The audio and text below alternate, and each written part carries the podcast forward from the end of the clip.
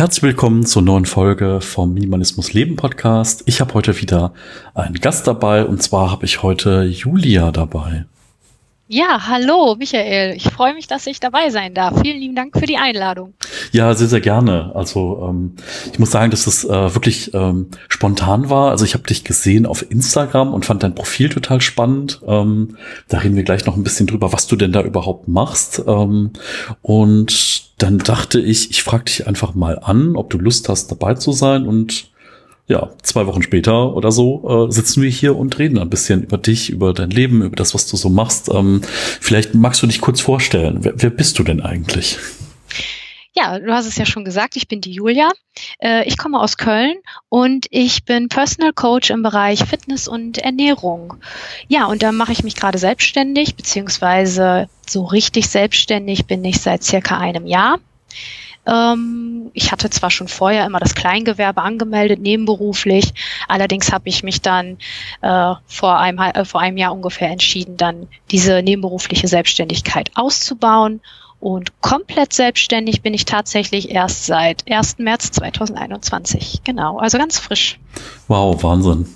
Ähm, auf deinem Instagram-Kanal gibst du ja auch wirklich Einblicke. Ne? Also einmal in dein eigenes Training, dann auch äh, gibst viele Tipps mit, äh, bist da auch in der Story aktiv. Ähm, ja, ich muss sagen, dass mich das wahnsinnig, also ich finde das total inspirierend, weil äh, in der jetzigen Zeit, wo halt irgendwie die Gyms zu haben und wo man halt äh, ja viel, viel mehr Zeit zu Hause verbringt und auch vielleicht noch äh, Ausgangsbeschränkungen hat, ähm, ist das ja mit dem Sport und mit der Bewegung, mit der gesunden Ernährung gar nicht so einfach. Ja, da gebe ich dir vollkommen recht. Ähm, das ist, glaube ich, äh, für viele sehr, sehr schwierig, weil gerade das Zuhause ja auch eine Ruhezone für viele ist.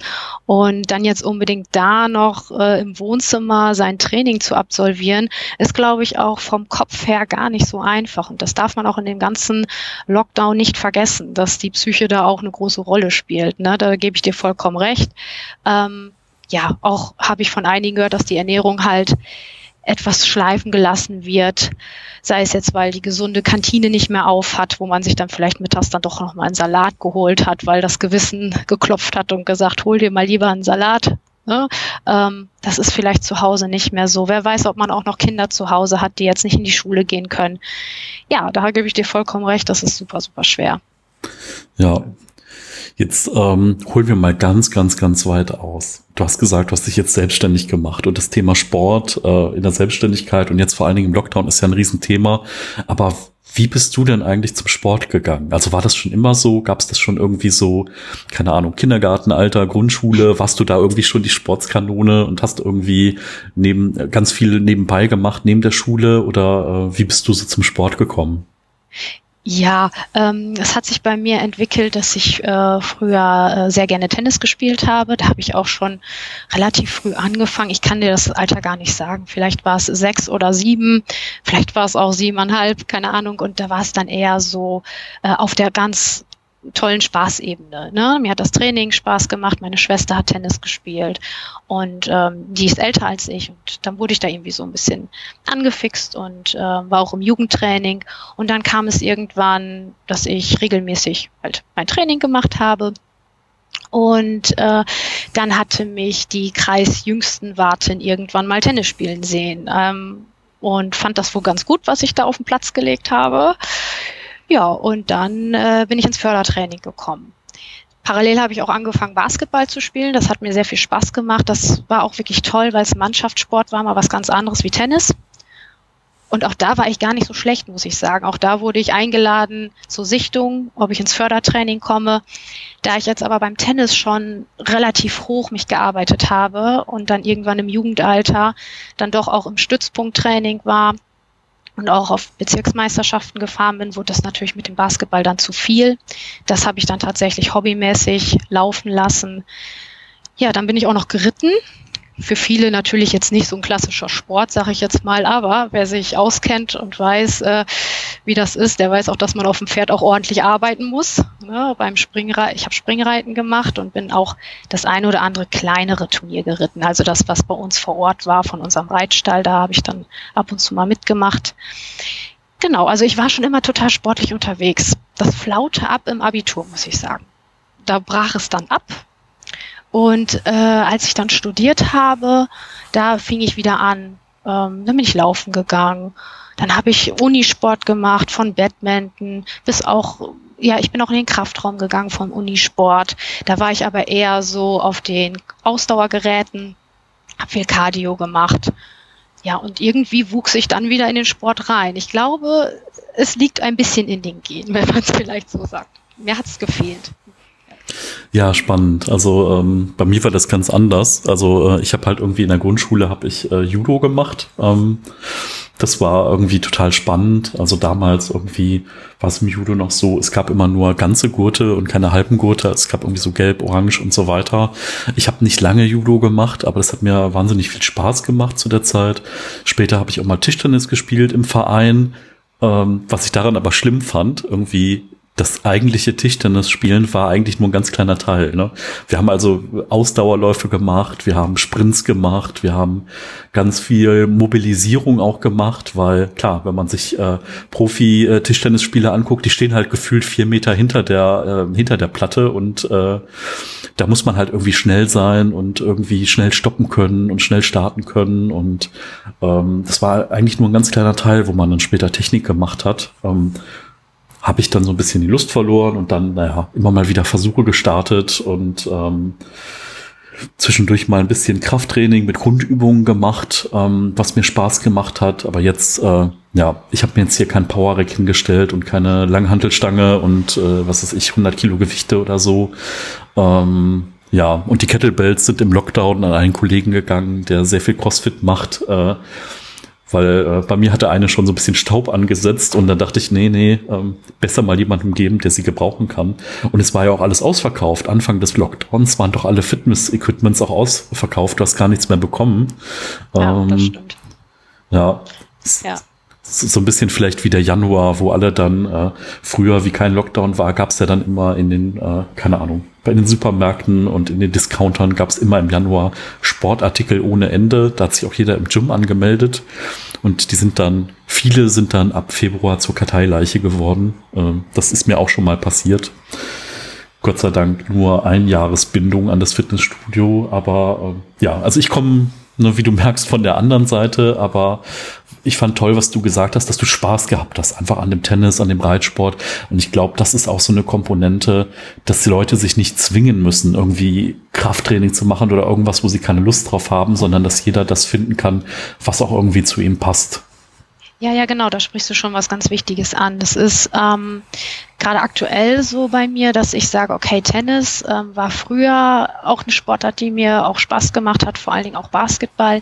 Da sehe ich mich gerade aber nicht mehr. Vielleicht mhm. mal hobbymäßig, wenn ich meine Eltern besuche. Mein Vater spielt noch äh, aktiv Tennis, dass ich mal mit ihm auf den Platz, mit ihm auf den Platz gehe. Das kann ich mir gut vorstellen aber der Spaß liegt jetzt eher im Krafttraining. Ich gehe gerne mal eine Runde auch laufen, um den Kopf frei zu kriegen. Und das ist halt super, super wichtig, dass jeder seine Sportart findet, äh, damit man halt auch dran bleibt. Weil es bringt nichts, sich zu quälen und zu denken, ah, du musst ja sich heute noch bewegen.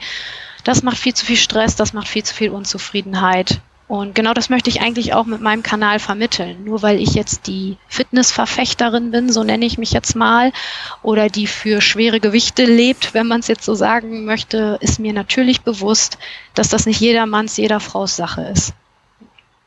Ja, und ähm, vor allen Dingen, ich sag mal, was ich, was ich äh, schätzen gelernt habe, ist halt einfach, dass ähm, dass man dann auch, ich sag mal, mit Personal Training Menschen auch einfach an sowas heranführen kann. Ne? Es gibt ja so viele Leute, die falsch trainieren und das ist halt irgendwie, oder auf der anderen Seite, die vielleicht auch zu schwach trainieren, die nicht an ihre Grenzen rankommen, weil sie sich nicht trauen und das halt unter einer Anleitung ist halt einfach was, wo man halt größere Fortschritte machen kann, wo man dann sicher ist und wo man natürlich auch Motivation von außen bekommt. Äh, von daher, ähm, ich habe schon mal äh, Coaching genossen und muss sagen, äh, das ist halt wirklich was ganz anderes und eine ne tolle Sache auf jeden Fall.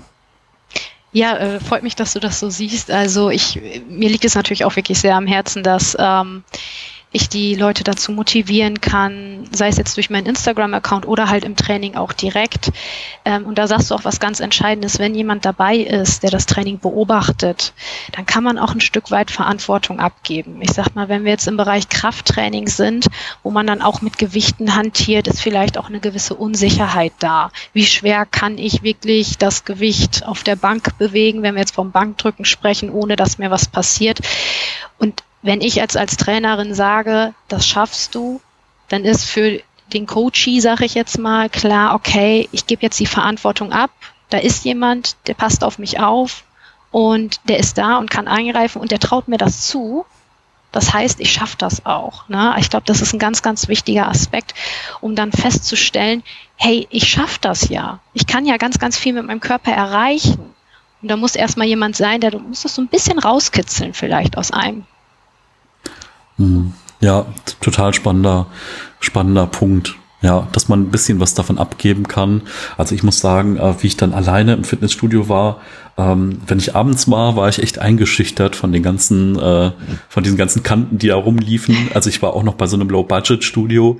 Da war es halt alles noch mal ein bisschen aufgepumpter und prolliger ja. und so. Und äh, ich bin dann einfach morgens um fünf gegangen. Ich habe dann die Putzfrau gesehen und die zwei Rentner, die morgens gekommen sind. Und es war halt gähnend leer. Ne? Also da habe ich dann aber auch nur was an Maschinen gemacht, weil ich gedacht habe, ey, wenn ich jetzt hier unter der Bank liegen bleibe, nee, besser mal nicht äh, machen. Ähm, aber klar, dieses Eins zu eins ist natürlich noch mal ganz anders. Ähm, du hast ja eigentlich nur deine Leistung von letzter Woche oder von der letzten Trainingseinheit als Benchmark. Und es geht ja nicht darum, irgendwie XYZ zu, zu bewegen, was halt jemand anders in deinem Freundesbekanntenkreis bewegt. Ne? Also vielleicht kommt man da irgendwo hin, aber es ist halt wirklich auch angepasst auf das Level, wie man halt wirklich auch anfängt und äh, ist ein realistisches Ziel, wie man dann auch weiterkommt. Ne? Ja, ja, genau. Also man darf sich auf keinen Fall dort mit anderen Menschen auch vergleichen. Man hat eine ganz andere Körperkonstitution, man ist vielleicht noch auf einem ganz anderen Level, wie du schon sagst.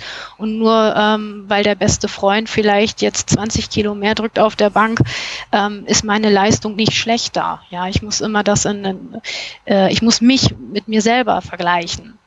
Mhm. Und ähm, im Personal Training ist es natürlich auch von Vorteil, dass man auch die Situation ähm, immer für sich beurteilen kann, weil es kann durchaus vorkommen, dass ich letzte Woche, ich sag mal, bei den Kniebeugen noch 50 Kilo gebeugt habe, aber irgendwie ist diese Woche der Wurm drin und es ist ultra schwer und ich habe schon ein bisschen Bedenken, ob ich überhaupt hochkomme mit den 50 Kilo. Und also ich bin dann so eine Trainerin, ich versuche auch wirklich die Tagesform mit einzubeziehen. Beziehungsweise ich versuche es nicht nur, ich mache es auch. Also wenn es dann mal nicht geht, dann geht es mal nicht. Der Körper ist keine Maschine und wir müssen uns nicht von Woche zu Woche steigern. Klar ist das natürlich wünschenswert irgendwo, aber wir müssen auch ganz klar akzeptieren, wenn der Körper sagt, heute geht es mal nicht. Dann brauchen wir auch mal eine Pause.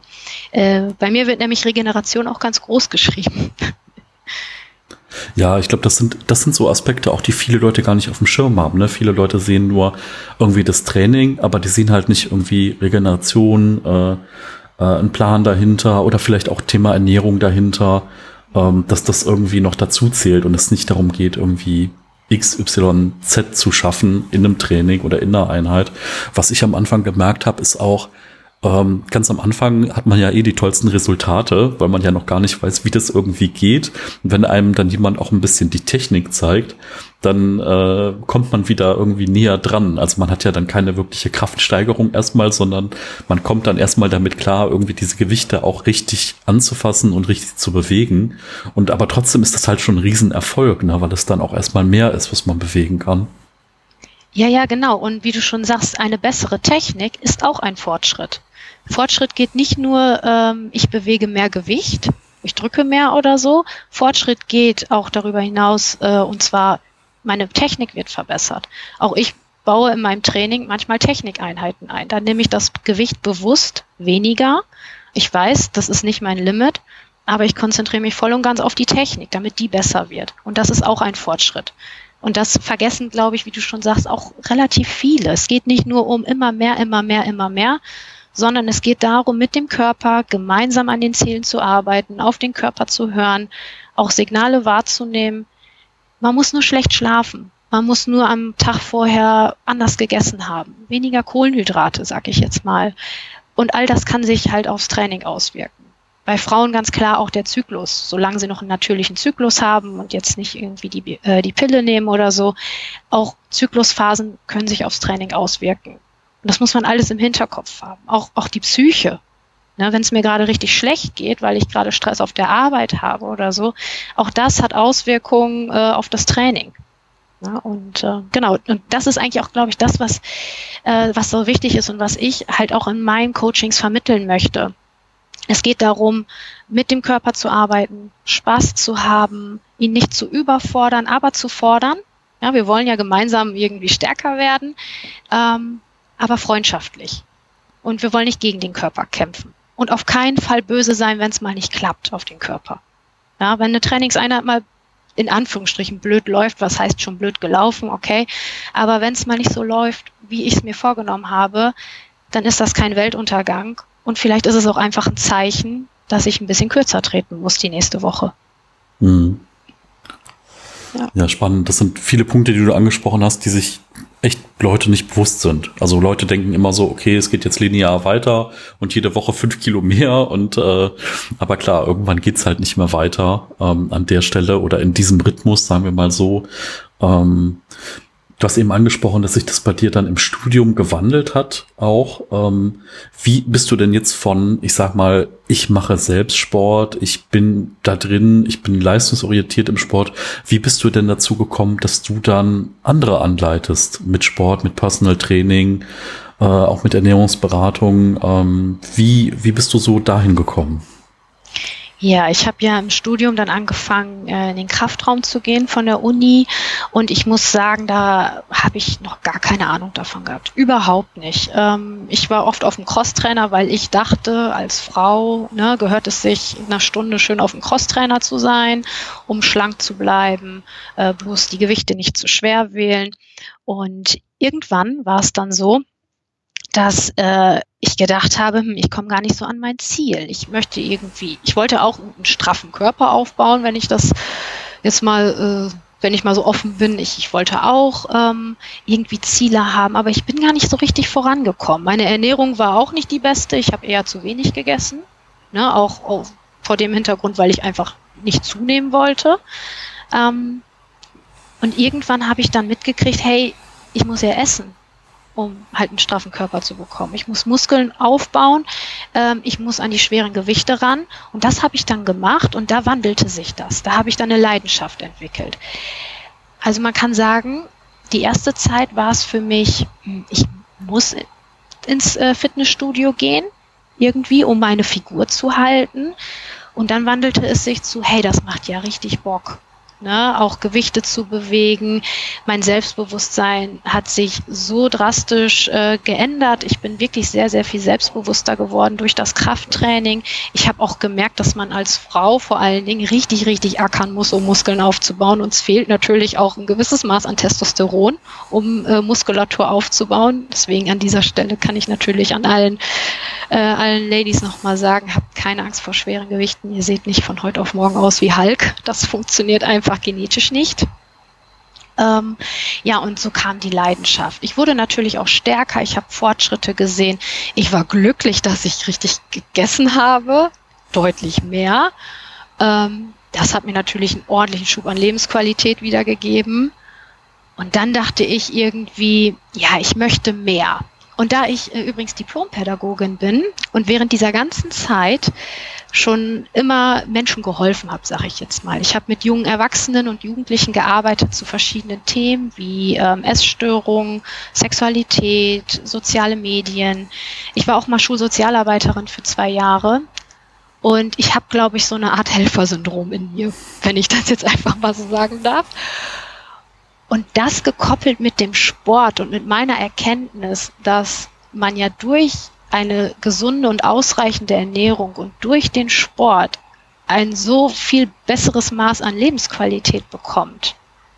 Gekoppelt, wie gesagt, mit diesem Helfersyndrom. Das hat, glaube ich, diesen ausschlaggebenden Punkt äh, gebracht, wo ich gedacht habe, boah, jetzt mache ich eine Trainerlizenz, jetzt mache ich eine Ernährungsberaterlizenz und jetzt äh, will ich es einfach mal versuchen.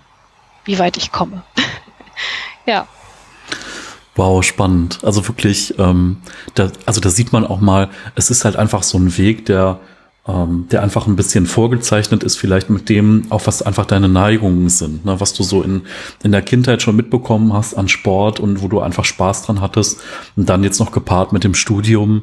Ähm, also das ist halt so dieser, dieser Punkt, wo man halt von Berufung spricht. Ne? Also es ist halt nicht ein Job und es ist halt wirklich was, was so, ähm, ja, was einfach zu dem passt, was du erlebt hast, wie dein, äh, wie deine Biografie auch war und ähm, ja, finde ich wahnsinnig spannend, ähm, dass du da in die in die Richtung gehst. Ähm, das mit dem Helfersyndrom kenne ich auch. Das, äh, das habe ich auch. Ich bin immer so, ich sage immer, ich bin der Zuhörer. Ähm, also ich finde das eine wahnsinnig gute Qualität, wenn man gut zuhören kann.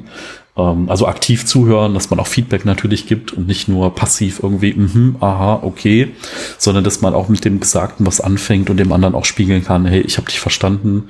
Ähm, ja, aber ohne da jetzt irgendwie eine professionelle Ausbildung oder ein Studium hinter zu haben. Ähm, aber ich finde, äh, Menschen helfen zu können, ähm, finde ich eine ganz tolle Sache. Ich habe das zum Beispiel auf dem Blog bei mir erfahren, dass ich, äh, keine Ahnung, ich habe immer so ein bisschen meinen Weg dokumentiert mit Minimalismus. Wie war das mit dem Aussortieren? Äh, was habe ich für Erfahrungen gemacht? Und ich habe einfach gemerkt, wenn ich weniger Ballast habe, weniger Zeug im, im Außen, also wenn die Räume irgendwie größer werden, äh, dass das mir im Innern irgendwie eine Freiheit gibt, eine Flexibilität, dass ich mich äh, wohler damit fühle, dass das irgendwie was Interessantes äh, hat und auf einmal kriegt man Feedback und Leute sagen, Mensch, du hast irgendwie mir geholfen, vielen Dank für deine Anregung und da denkt man sich so, oh wow, toll. Und ähm, das ist eigentlich das Schöne, dass man was macht, was einem Spaß macht, wo man Freude dran hat, was sein eigener Weg ist und dann auf einmal gibt man was äh, anderen Menschen und man kriegt auch wieder was zurück in Form von Wertschätzung, in Form von Dankbarkeit. Ähm, ja, ganz, ganz toller Weg auf jeden Fall. Ja, danke schön. Also da sprichst du auch was an. Ich habe mir natürlich auch ein paar Podcast-Folgen von dir angehört und ich muss ja gestehen, Minimalismus war jetzt für mich eher kein Thema, also nicht bewusst. Ich bin schon eine, ich überlege mir wirklich äh, fünfmal, ob ich äh, eine Anschaffung wirklich brauche.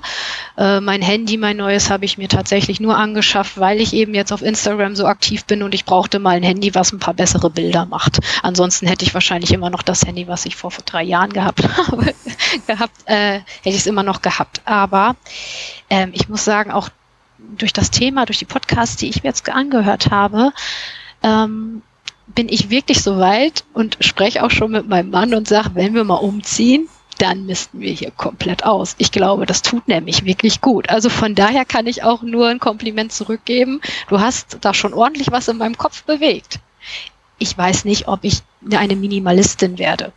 Davon mal abgesehen, das glaube ich tatsächlich nicht. Ich glaube, äh, ich kann es nicht als Minimalismus bezeichnen, aber ich kann es so bezeichnen, dass ich doch bewusster mit mit Dingen umgehe, ob ich sie mir jetzt anschaffe, ob ich es wirklich brauche oder wie du schon sagst, ob es nicht wirklich befreiend ist, mal ein bisschen weniger zu haben. Weniger ist ja oft mehr.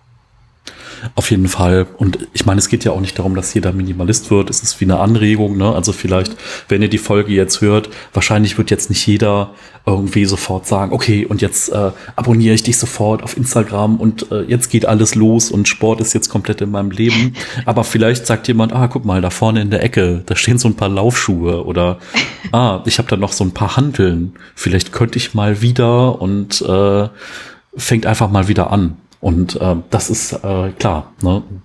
ähm, das ist halt toll. Man inspiriert irgendwie Leute, so, die hören sich etwas an und irgendwas resoniert dann und dann denkt man mal drüber nach und vielleicht äh, ist auch ein bisschen was für jeden dabei. Ne? Also ich sage selber auch, ich bin kein extremer Minimalist. Ähm, es gibt Leute, die leben halt mit 100 Teilen oder so. Könnte ich niemals. Finde ich total spannend und interessant, aber ich kann mich da auch abgrenzen und sagen, nee, bin ich nicht. Ähm, und ich denke, das ist ja auch mit, mit den Klienten, mit denen du arbeitest. Ne? Das, also vielleicht gibt es auch welche, die wirklich die Ambitionen haben, in die Richtung zu gehen, wie du privat gehst mit deinem Training, äh, was du, äh, wo du hin möchtest mit deinem Körper, mit deiner Leistungsfähigkeit. Aber vielleicht gibt es auch einfach welche, die sagen, okay, ich möchte wieder äh, auf so ein gesundes, fittes Level, haben aber jetzt nicht die Ambition zu sagen, okay, ich möchte jetzt, keine Ahnung, weiß ich nicht, auf der Bank 100 Kilo drücken und äh, Kniebeugen mit 180 Kilo machen oder so. Ja, ja, genau. Äh, das ist auch ganz wichtig, dass jeder da seinen eigenen Weg findet. Und wie du schon sagst, ähm, die einen ähm, stecken mehr Energie rein, weil auch irgendwo eine gewisse Leidenschaft dahinter steht. Die anderen ähm, sagen, wie du schon sagst, ach, mir reicht es eigentlich, wenn ich meine zwei Sporteinheiten wieder fest die Woche installiere, dass ich mal wenigstens ein bisschen was für meine Gesundheit tue. Und äh, das ist vollkommen in Ordnung. Und genau das versuche ich halt ja auch zu vermitteln. Ne? Es geht nicht darum, also im Fitness-Lifestyle, wie wenn man ihn nennt, sieben Tage die Woche zwei Stunden zu trainieren. Ne? Es geht auch mit weniger. Ne? Und ähm, auch gesunde Ernährung heißt nicht, gar keine Schokolade mehr zu essen oder kein Eis mehr zu essen. Auch ich gönne mir jeden Tag eigentlich äh, meine Süßigkeiten. Klar, ich habe eine gewisse Balance in der Ernährung und ich ernähre mich überwiegend gesund und ausgewogen, aber ich habe da auch eine gewisse Leidenschaft drin. Mir schmeckt es auch. Also ich habe jetzt kein Problem, mir morgens mein Porridge fertig zu machen. Ich liebe das und äh, ich habe kein Problem, dass ich auf, ich habe nicht das Gefühl, dass ich auf was verzichte. Ne? Und genau darum geht's auch. Ne? Ich möchte diesen, diese, diesen Gedanken da rausbekommen, dass Sport und gesunde Ernährung nur etwas mit Zwang zu tun hat, nur mit einem Verlust der Lebensqualität. Ich möchte eher zeigen, dass es eben einen Mehrwert auch bieten kann und dass es auch Freude machen kann. Ja. Ja, das ist total spannend. Also viel sind ja auch gelernte Gewohnheiten. Ne? Wenn ich jetzt so an das, ja. an das Frühstück denke, zu Hause früher oder auch das Abendessen, was gab's denn? Es gab Brot. Ne? Es gab irgendwie Brot morgens, ja. es gab Brot abends und es gab vielleicht irgendwie Cornflakes, irgendwie, also keine Ahnung, äh, wenn ich zurückdenke, Porridge, nee, gab's nicht. Also ne, es gab halt noch ne, Leute, die haben halt irgendwie sich das Müsli selbst zusammengemischt. Dazu haben meine Eltern nicht gehört. Äh, und es gab halt irgendwie dann Brot und Aufstrich und selbstgemachte Marmelade und mal ein bisschen, keine Ahnung, Frischkäse darunter und Wurstkäse, ja, so wie man es halt kennt. Und mittags gab es halt irgendwas zu essen. Äh, mit dem guten Stich Butter und mit der Sahne und sonst was. Und dann zieht man aus und denkt sich, oh, es geht ja auch irgendwie anders. Und Porridge finde ich halt total super. Ne? Es hält halt irgendwie lange satt. Ähm, es ist einfach gemacht. Ähm, und man kann sich halt variieren. Ne? Ein paar andere Früchte rein, irgendwie bisschen paar Ballaststoffe, irgendwie Leinsamen noch rein oder sowas und äh, bei dir ja dann auch öfter mal noch so ein, zwei Stücke Schokolade obendrauf. genau. Was ist denn das für eine Sorte eigentlich? Also was für eine Geschmackssorte? Ich variiere immer. Hm. Meistens habe ich die Zartbitter zu Hause, aber ich habe auch schon mal die mit Milchcreme drin, wo drauf steht für Kinder, aber warum kann ich die nicht auch nehmen. Ne?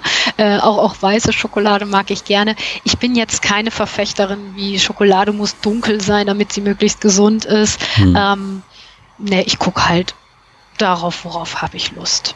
Ja, und es muss auch nicht immer das Stück Schokolade im Porridge sein. Ähm, ja, ich arbeite ja auch viel mit äh, Nüssen, arbeite ich auch viel oder Nuss muss dabei. Oder wie du sagst, Obst ist eigentlich immer dabei. Genau, also ich sage immer, so eine gesunde Ernährung muss mein Körper natürlich versorgen mit allen Nährstoffen, die er braucht, aber meine Seele muss auch versorgt werden.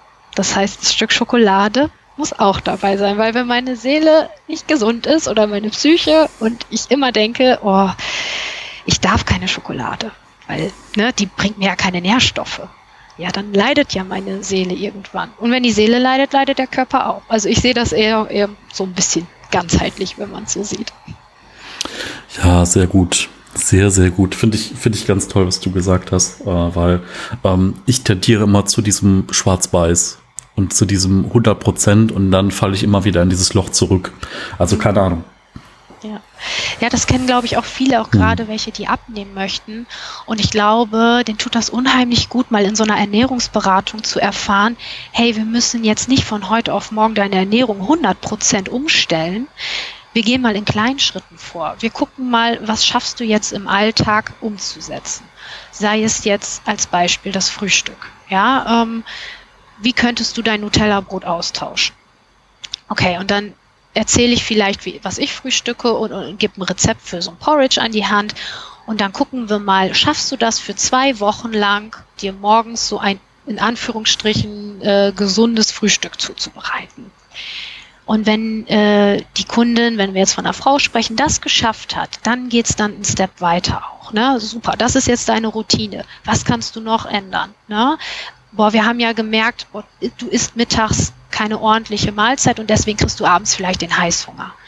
Also bauen wir jetzt die nächsten zwei Wochen ein, ein Mittagssnack ein. Einer, der jetzt ausreichend dich versorgt mit langkettigen Kohlenhydraten. Ne? Also das ist ja Ernährungsberatung. Ernährungsberatung ist ja eine Hilfe dazu, seine Ernährungsgewohnheiten umzustellen. Und da muss man natürlich gucken, macht man es langsam? Das ist für viele Personen von Vorteil.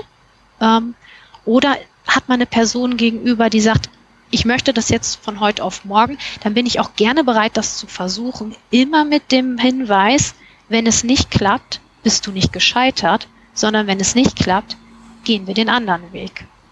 Ja, also das ist so, glaube ich, ganz, ganz wichtig. Und da sagst du auch was, Schwarz-Weiß-Denken, da bin ich leider gar keine Freundin von. Ähm, ich sag immer so, wir haben ja auch noch Grau. Grau ist ja auch ganz nett.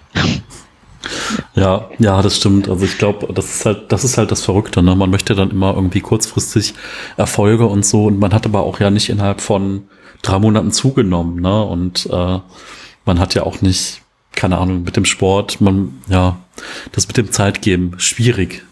Also ich finde es empfinde es als schwierig, aber ich glaube, es ist dann auch wirklich, ne, wenn man jemand an der Hand hat, der dann wirklich sagt, es ist okay und man sieht ja dann trotzdem auch die Fortschritte. Ne? Es ist jetzt nicht so, nur wenn man es langsam angeht, äh, dass man auf der Stelle tritt. Ne? Es ändert sich ja schon direkt was. Auch. Also, genau. Ja, genau. Und das ist ja auch ähm, der Vorteil, wenn man seine Ernährung langsam umstellt. Ähm, ich sage jetzt mal, viele Diäten, die man jetzt aus diversen Frauenzeitschriften oder anderen Zeitschriften kennt, die gehen ja sehr radikal vor und ähm, das finde ich ganz, ganz schrecklich, muss ich an der Stelle sagen, weil ähm, natürlich ist eine Crash-Diät nicht gesund. Sie, das Tückische an Crash-Diäten ist jedoch, dass man in der ersten Zeit wahnsinnige Erfolge erzielt. Da nimmt man im ersten Monat Kilos ab. Ähm, da schlage ich die Hände über den Kopf zusammen. Aber jemand, der gerade in der Diät ist und so viele Kilos verliert, freut sich natürlich. Das ist ein enormes Erfolgserlebnis. Ähm, die Gefahr bei Crash-Diäten ist jedoch, dass natürlich ähm, irgendwann der Jojo-Effekt auch wiederkommt. Dann ziehe ich die vielleicht für drei, vier Monate durch oder meinetwegen auch ein bisschen länger und danach habe ich eigentlich nichts gelernt in dem Sinne, äh, mein Essverhalten umzustellen. Ich habe halt verzichtet eine ganze Zeit. Und dann fange ich an, wieder ganz normal zu essen, wie vor der Diät. Und dann kommt der Jojo-Effekt bei vielen. Sogar auch darüber hinaus kann es sein, dass man sogar noch mehr wiegt als vor der Diät im Endeffekt. Ähm, da man gar nicht weiß, dass der Stoffwechsel sich ja auch in so einer Crash-Diät nach unten anpasst. Und das kann natürlich auch langfristige Folgen nach sich ziehen. Sei es, es kann Auswirkungen auf die Schilddrüse haben. Bei Frauen auf die Periode, die kann ähm, ausbleiben. Ähm, auch wenn Frauen jetzt denken, juhu, yippie, die nervt ja eh, ähm, hat das natürlich noch längerfristige Folgen. Ähm, die, Ost, äh, die ähm, Östrogenproduktion ist eingeschränkt und es kann natürlich auch Auswirkungen auf die Knochendichte haben. Das heißt, es kann Osteoporose fördern. Das sind alles Folgen, die durch Crash-Diäten entstehen können. Und ja, genau. Also ich kann, ich kann da direkt äh, auch von mir sprechen. Also bei mir ist es auch so, ich bin vor äh, vor 14 Jahren in Bürojob gewechselt und bei mir sind halt kontinuierlich so diese drei bis fünf Kilo pro Jahr draufgekommen. Und ich habe immer wieder versucht, die loszuwerden. Und es hat auch mal geklappt und mal ist mal 10, 15, 20 Kilo runtergekommen. Aber die sind dann auch wiedergekommen. Und ich habe mhm. auch viel an solchen Crash-Diäten probiert, an so Shakes, also wo ich dann wirklich runtergegangen bin auf, ich sag mal, 1000 Kalorien am Tag oder weniger. Mhm. Bei einem Gewicht aber, was zu der Zeit so bei 130 Kilo lag. Und mhm. ähm, letzten Endes hatte ich dann vor zwei Jahren eine OP. Ähm, ich hatte Gallensteine. Ah, okay, ja. Weil der Körper halt immer weiter produziert hat Gallenflüssigkeit und ja. es, es, gab dann einfach gar nichts mehr zu essen, sondern nur noch irgendwie Flüssignahrung und hat der Körper gesagt, na ja, da muss ich jetzt irgendwie keine Gallenflüssigkeit zugeben, da ist wenig Fett drin, da muss nichts aufgespalten werden und hat das dann einfach in sich behalten. Und klar, ne, wenn sowas dann irgendwie da drin bleibt, dann kristallisiert das irgendwann aus und wenn man irgendwie diesen Zyklus immer wieder überholt, wiederholt, dann hatte ich auf einmal irgendwie Krämpfe und ich dachte, oh mein Gott, ich habe noch nie solche Krämpfe gehabt. Ich dachte damals, das wäre so Magen-Darm-Geschichte, aber es war echt so, ich habe Schweißausbrüche bekommen, mir ist kalt geworden, ich habe echt, ich habe gedacht, ich möchte sterben. Ähm, dann hat es meine Hausärztin nicht erkannt, hat mir nur irgendwie Schmerzmittel gegeben, die schneller wirken. Und ja, dann am Ende irgendwie Ultraschall gemacht und äh, vom Ultraschall Einweisung ins Krankenhaus für den nächsten Tag. Ähm, ja, ich habe danach dann gesehen, wie viele Gallensteine es waren. Ähm, gut, dass es dann jemand mal erkannt hat und äh, ja, sonst wäre vielleicht die Gallenblase irgendwann geplatzt oder so und dann wäre es viel, viel schlimmer geworden. Und ja, also ne, zu sowas kann es auch führen. Ja. ja, auf jeden Fall. Also Crash-Diäten können allein nicht gesund sein. Und ähm, dieses kurz viel Gewicht verlieren, also in kurzer Zeit, da bitte ich immer darum, dieses in kurzer Zeit wegzustreichen. Viel Gewicht verlieren ist ja in Ordnung, wenn man deutlich übergewichtig ist. Und es ist ja auch äh, der Gesundheit äh, förderlich, wenn man die Funde, die man zu viel hat, auch los wird. Aber man muss sich auch immer vor Augen halten, wie sind diese Funde zu, zustande gekommen? In welcher Zeit haben sie sich entwickelt? Wie alt ist man? Ist man vielleicht 30 oder ist man vielleicht 40 oder so? Und wenn man dann, okay, überlegt, ab wann war ich denn wirklich übergewichtig und wie lange hat es gedauert, dann kann man vom Körper eigentlich nicht erwarten, dass ja das ganze Übergewicht, was ich ähm, mir vielleicht irgendwie, ähm, ja, was sich aufgebaut hat, dass ich das innerhalb von sechs Monaten auch loswerde. Das wäre ein bisschen unfair dem Körper gegenüber, wenn wir mal auch ganz ehrlich sind. Ne? Ja. Genau, da muss man sich Zeit geben einfach. Und ähm, ja, weil wir wollen ja auch dann nach einer Diät eigentlich ähm, das Gewicht halten. Und da ist es natürlich wichtig, dass wir eine Ernährungsumstellung machen. Und das ist zum Beispiel auch mein Ziel, ne? dass ich halt meinen Kunden mit auf den Weg gebe und meinen Kunden wenn ihr eine Diät macht, ich gebe euch das Werkzeug an die Hand, wir machen es gemeinsam, gemeinsam sind wir stark, ähm, wir gehen langsam voran. Wenn es zu schnell geht, ist es meine Aufgabe zu sagen, stopp, wir erhöhen die Kalorien, das geht zu schnell.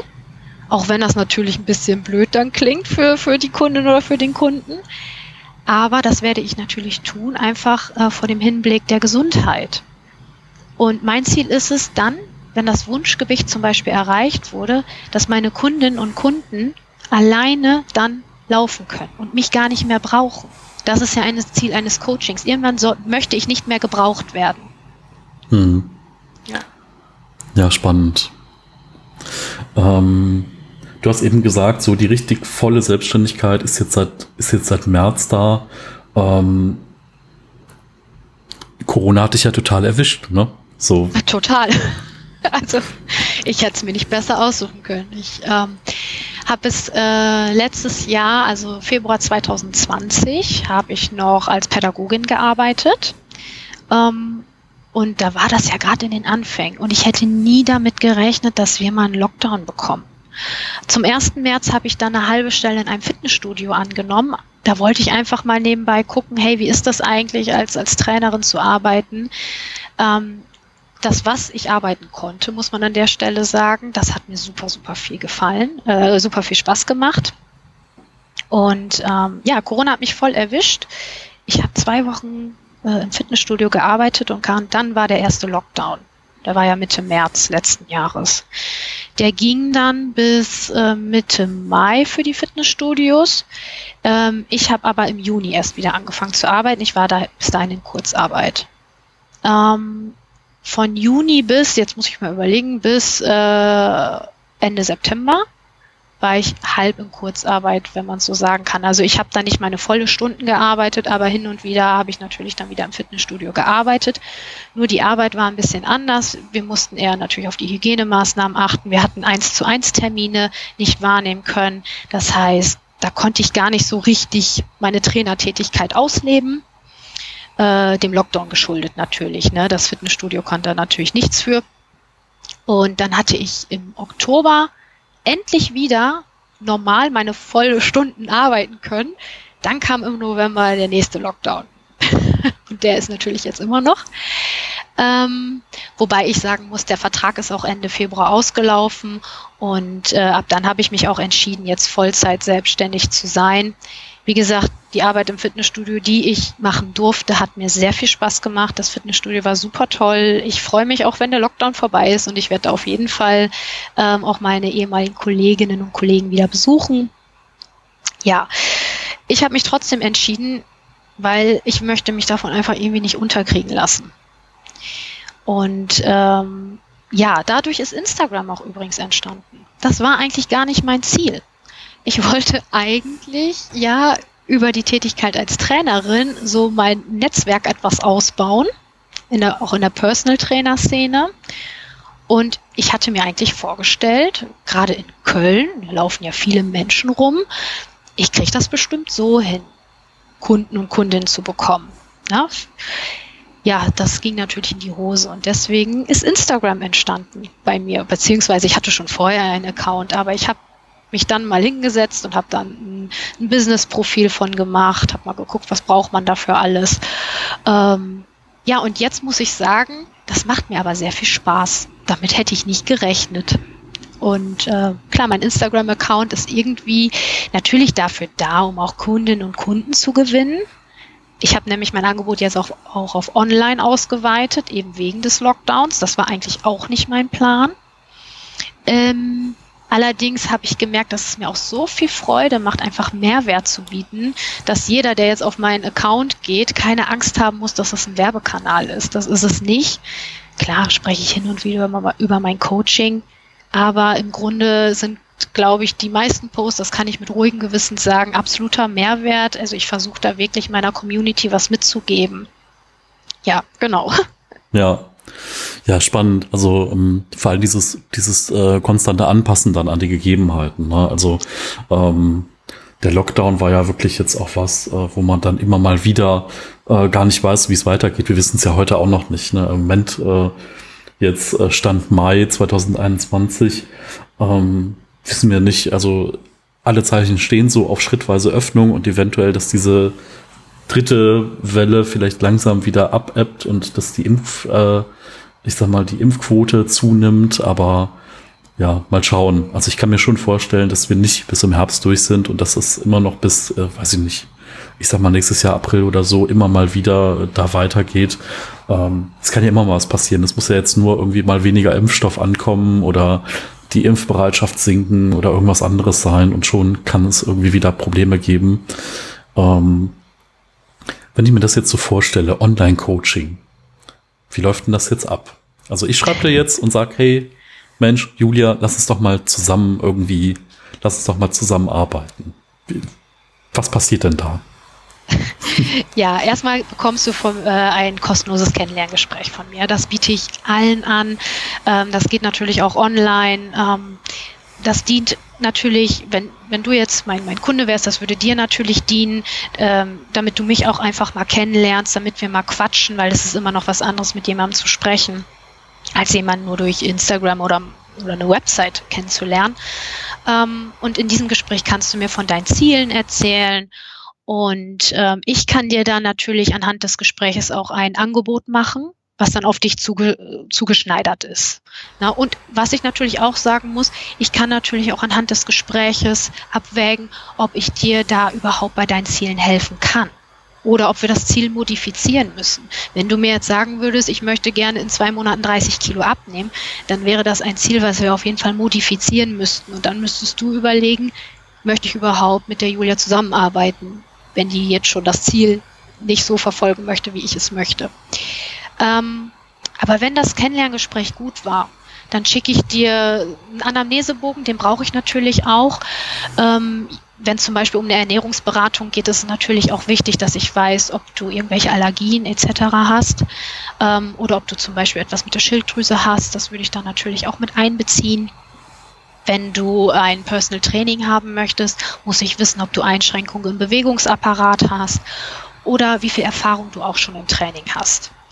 Bei einem Online-Training, da bin ich jetzt auch mal ganz ehrlich, ist natürlich immer die Gefahr größer, dass eine Übung vielleicht doch falsch ausgeführt wird. Ich kann nun mal nicht um dich herumgehen, ich kann dich nicht berühren und dich korrigieren. Ähm, ich sehe dich immer nur aus einem Blickwinkel mit der Kamera. Deswegen ist es für mich ganz wichtig zu wissen, ähm, wo stehst du mit deinem Training. Und daraufhin kann ich dann das Training anpassen. Wenn du natürlich ein Trainingsanfänger bist, starte ich wirklich ganz tief und suche mir Übungen raus, die sehr, sehr verletzungsarm sind, sage ich mal, wo jetzt, ähm, oder mit dem Körpergewicht, wo wir mit dem Körpergewicht arbeiten und dann schauen. Ja, und bei einer Ernährungsberatung, gut, das wird jetzt laufen, dass wir einfach genau quatschen. Ich arbeite natürlich auch immer etwas aus, sei es jetzt ein Ernährungsplan, sei es ein Vorschlag, je nachdem, was der Kunde möchte, einfach. Ne? Genau. Ja, spannend. Ähm, tja, jetzt kommt äh, die obligatorische Frage, so ein bisschen Ausblick. Ähm, wo siehst du dich denn in fünf Jahren? Also in fünf Jahren sind wir ja hoffentlich davon wieder entfernt, dass es nur, dass es nur online möglich ist. Aber gibt es irgendwie eine größere Vision? Gibt es irgendwie ein Ziel? Äh, gibt es irgendwas, wo du sagst, da möchte ich gerne hin? Äh, das ist so das, was es äh, werden sollte. Ja, die gibt es. ähm, ich hoffe auch, dass es in fünf Jahren dann der Fall sein wird, dass ich bei dieser Vision gelandet bin. Ähm, ich möchte gerne mehr Präsenzcoachings geben. Also ich bin wirklich ein Typ, habe ich gemerkt. Ähm, ich liebe es, mit Menschen zu arbeiten. Ich liebe es, ähm, auch die, direktes Feedback zu bekommen, sei es jetzt von der Körpersprache her oder vom Gesichtsausdruck. Ähm, und da soll natürlich die Vision eher hingehen, dass die Coachings wirklich vor Ort persönlich stattfinden.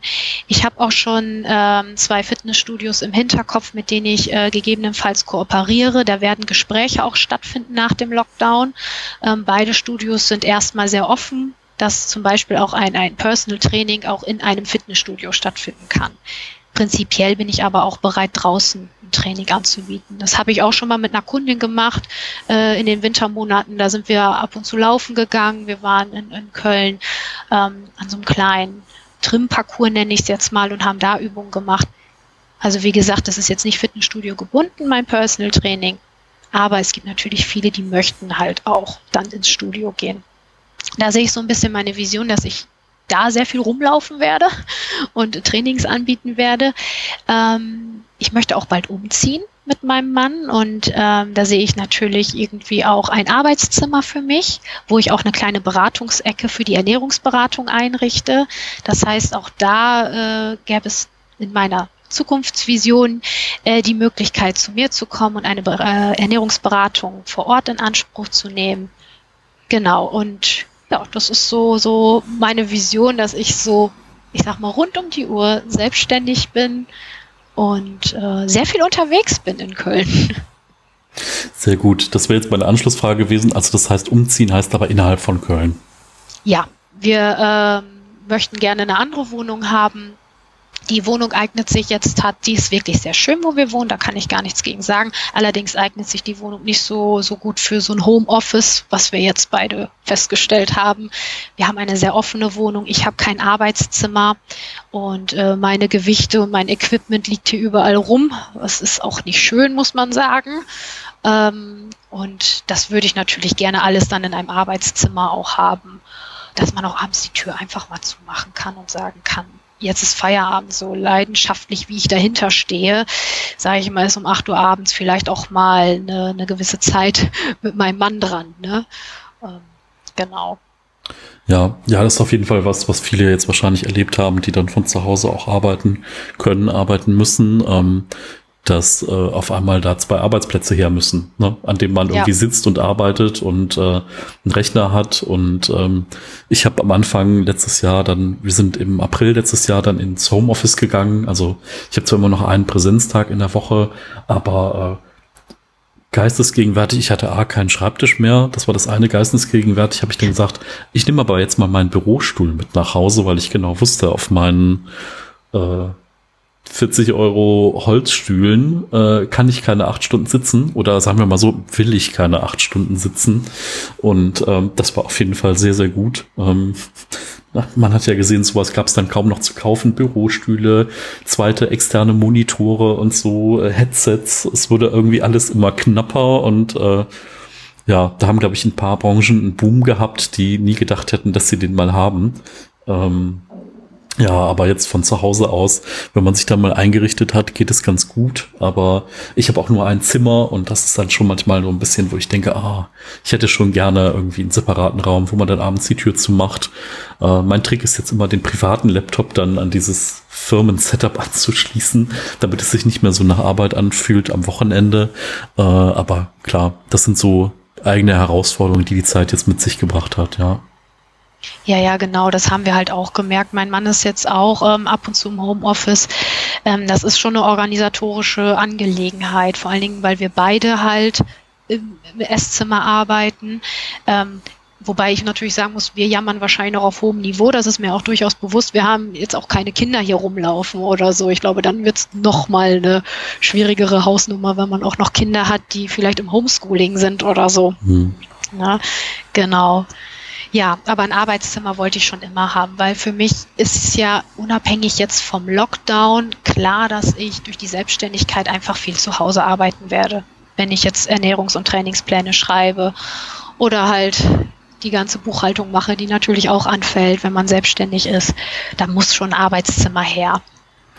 Ja, ja, auf jeden Fall. Ähm, was würdest du denn sagen, ähm, vielleicht wenn wir noch mal so ein bisschen, du hast ja auch eben angesprochen, ja, auf deinem Account gibt es ganz viel Mehrwert.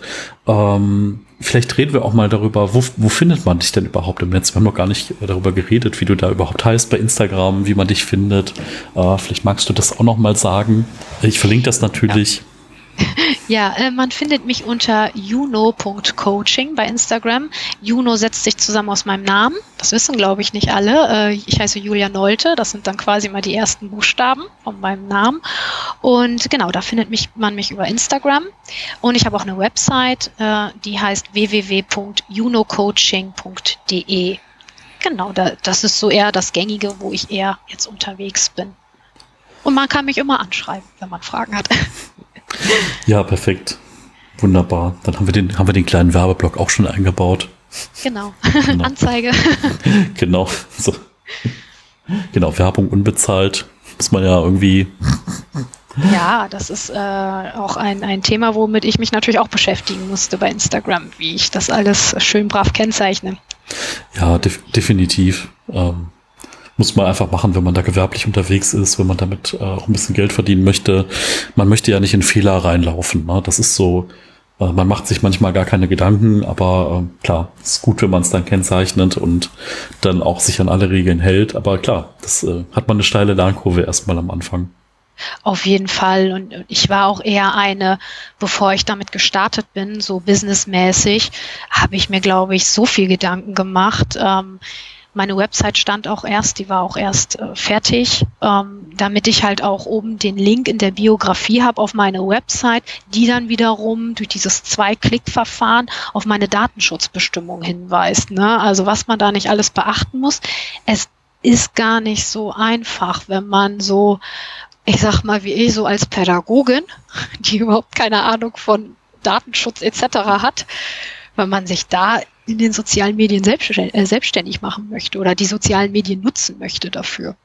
Ja, du bist ja auf einmal alles. Ne? Du bist halt irgendwie, ja. du bist Coach, du bist Ernährungsberater, du bist aber auch halt äh, Social Media Manager und PR und alles Mögliche. Ne? Man äh, kriegt irgendwie so Bildbearbeiter, Fotograf, irgendwie Videofilmer, Content Creator, äh, Blogger, was auch ja. immer da alles dazu kommt. Ne? Man ist irgendwie auf einmal ganz viel und das in einer Person. Ja.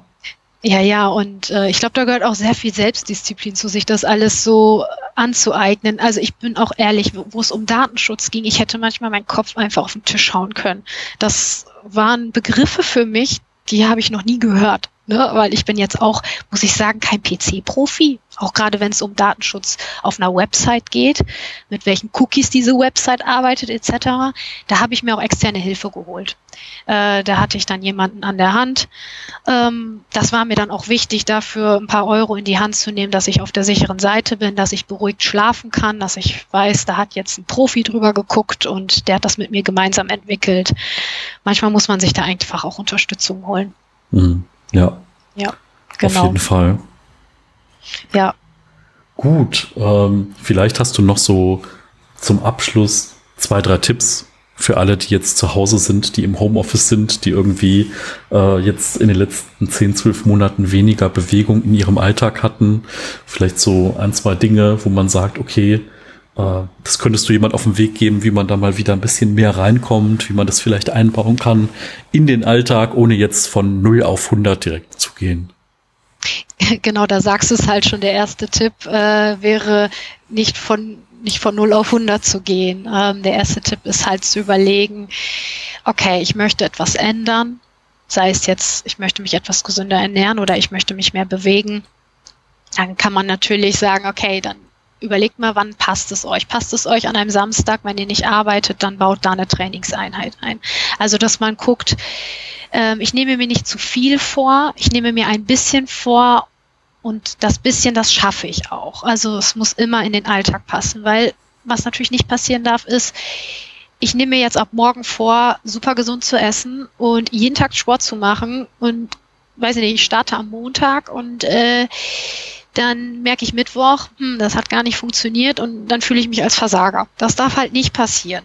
Deswegen langsam vorangehen und äh, die Schritt, die, die Routinen, sag ich mal, festigen, bevor man sie erweitert. Das ist, glaube ich, mit der, der größte Tipp, den ich so geben kann.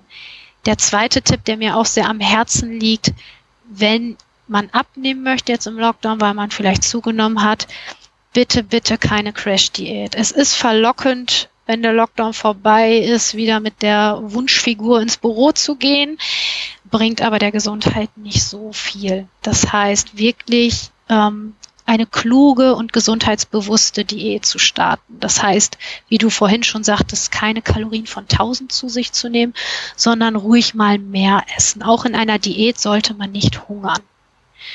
Das wäre natürlich auch noch ein, ein, wie gesagt, ein Herzenstipp von mir, damit man halt seiner Gesundheit auch etwas Gutes tut an der Stelle. Ja, und bezüglich des Sportes ist natürlich mein Tipp, überlegt euch, was für ein Sport könnte euch langfristig Freude bereiten. Wo müsst ihr euch nicht zu aufraffen? Ich kann vielleicht ein Beispiel von mir auch erzählen, weil ich mache zwar sehr viel Sport, aber ich mag nicht jeden Sport. Und so habe ich mir im ersten Lockdown vorgenommen, jeden Morgen eine Viertelstunde oder 20 Minuten Yoga zu machen. Weil ich dachte, ich bin Fitnesstrainerin, ich schaffe das. Ich bin sportlich, jeden Morgen 20 Minuten ist nicht viel. Mein Gott, das mache ich jetzt.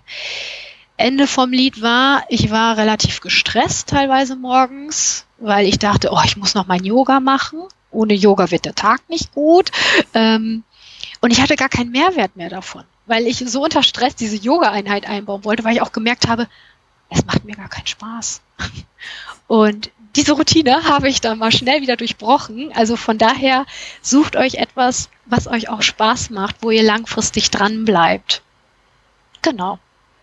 Ja, vielen, vielen Dank. Wow, super. Ähm, ich ähm, muss sagen, diese Tipps, da, ja, da fühle ich mich auch ertappt, da muss ich irgendwie auch ran. So, das sind echt Dinge, die muss man sich hinter die Ohren schreiben und die muss man dann auch machen. Ne? Das ist äh, ja in die Umsetzung kommen, ist, glaube ich, wichtig und dann auch sich nicht überfordern, ja. Ja, genau. Und, wenn man Fragen hat, ich meine, ne, ich bin jetzt nicht die Einzige, die auf Instagram unterwegs ist äh, mit, mit Fitness und Ernährung. Und ich glaube, ich spreche für sehr viele, die jetzt auch als Personal Coach tätig sind, einfach mal um Rat fragen. Na, also bei mir ist es zum Beispiel so, dass ich halt tatsächlich relativ viele Nachrichten kriege zum Thema, Julia, kannst du mir da mal einen Tipp geben?